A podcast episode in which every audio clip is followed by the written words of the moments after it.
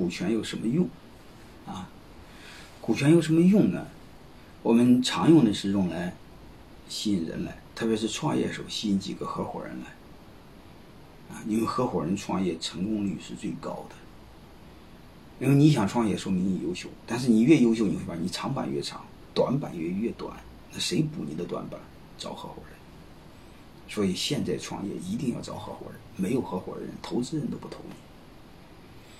那企业做到一定规模，过了生存期怎么办呢？那现有的核心团队你得留住他呀，你留不住去竞争对手，那怎么办呢？啊，就是鼓励激励留住现在的人，就这么简单。所以股权的第一个作用。是吸引人来，啊，他这个背后更大的一个逻辑是什么？就是我们表面上很熟的人认为分股份就是分利益，把你家的钱分了，然后就留住他了。这种想法是对的，但是显得太浅，智商太低。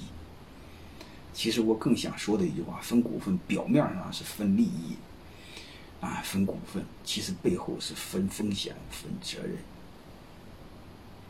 啊，这个有意义。那你说这个理解起来有点抽象，啊，我通过另外一个东西再帮你去分析，你就知道了。我们发现一个现象，什么现象呢？我不知道你们注意没有，就是我们人生最美好的时候，其实就是初恋。美好到什么程度？太多人为了初恋可以跳楼，可以自杀，就这么美好。但是你各位，你有没有发现这个现象？对我们人生这么幸福、这么美好，拥有这么……价值最大的这么个事儿，但是你却一个他一个极其脆弱、极其不好的一个现象，就是容易闹掰。他因为一句话就会闹掰。但是你会发现后来一个现象让你非常不理解，啥意思呢？后来你和某个女人结婚了，和某个男人结婚了，啊，再过了几年又生了孩子了，再过了几年你会发现你们一点感觉都没有了，啊，你们再也不会因为一句话会会离会会会闹掰，啊，你甚至。甚至对方出轨，啊，甚至你出轨，嗯，对方就不和你闹掰。哎，你回答我为什么？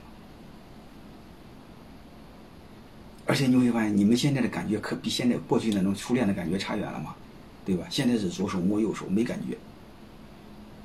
那个时候感觉好的要命，但是那个时候反倒容易闹掰。现在是没感觉了，你看出轨也不闹掰了，那时候一句话都会闹掰。回答我为什么？所以我想说一句话：真正凝聚人心的和利益无关，真正凝聚人心的和风险有关。好吧，我们千万不要看表面啊，表面没有用的。你给员工发的奖金再多也没有用啊。所以分股份背后是什么？分股份背后表面上是分给他，但是没有白给的东西，他在拿钱买。他家的钱在你家放着呢，各位，你怕什么？他不就和你共担风险了吗？他和你共同承担了风险，你们之间不就是团结了吗？能明白了吗？所以他背后是共担的风险。我们有一句话，你们一定记得，叫“一条船上的人心最齐”。我们从来没听说过一条公共汽车上的人心最齐。各位，为什么？它不就是风险一致吗？同意了风险，才能同意人心。啊所以我们一定要看透本质。太多的老板不愿意分、不敢分，就是他老认为他吃亏。各位，你要把这个看透，你会发现他表面上分的是什么？分的是风险，分的是责任。你怎么会不分呢？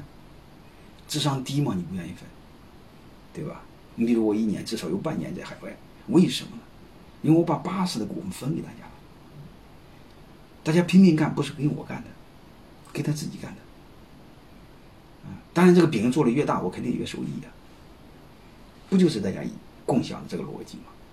就是，所以我想说，大家一定要记住，真正凝聚人心的是风险，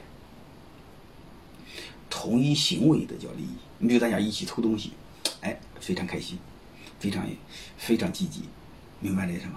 但是你会发现，犯罪团伙容易闹掰，为什么？它风险不一致。但是另外黑社会你会发现，它是团队精神很强，为什么？它风险是一致的，我不知道你们加入过黑社会没有，啊，给你们留一个思考题：为什么黑社会？为什么过去的土匪，他们战斗力这么强？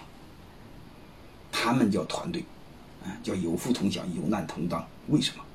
其实和我讲的逻辑上差不多。你们好好思考，嗯，有机会线下时候我。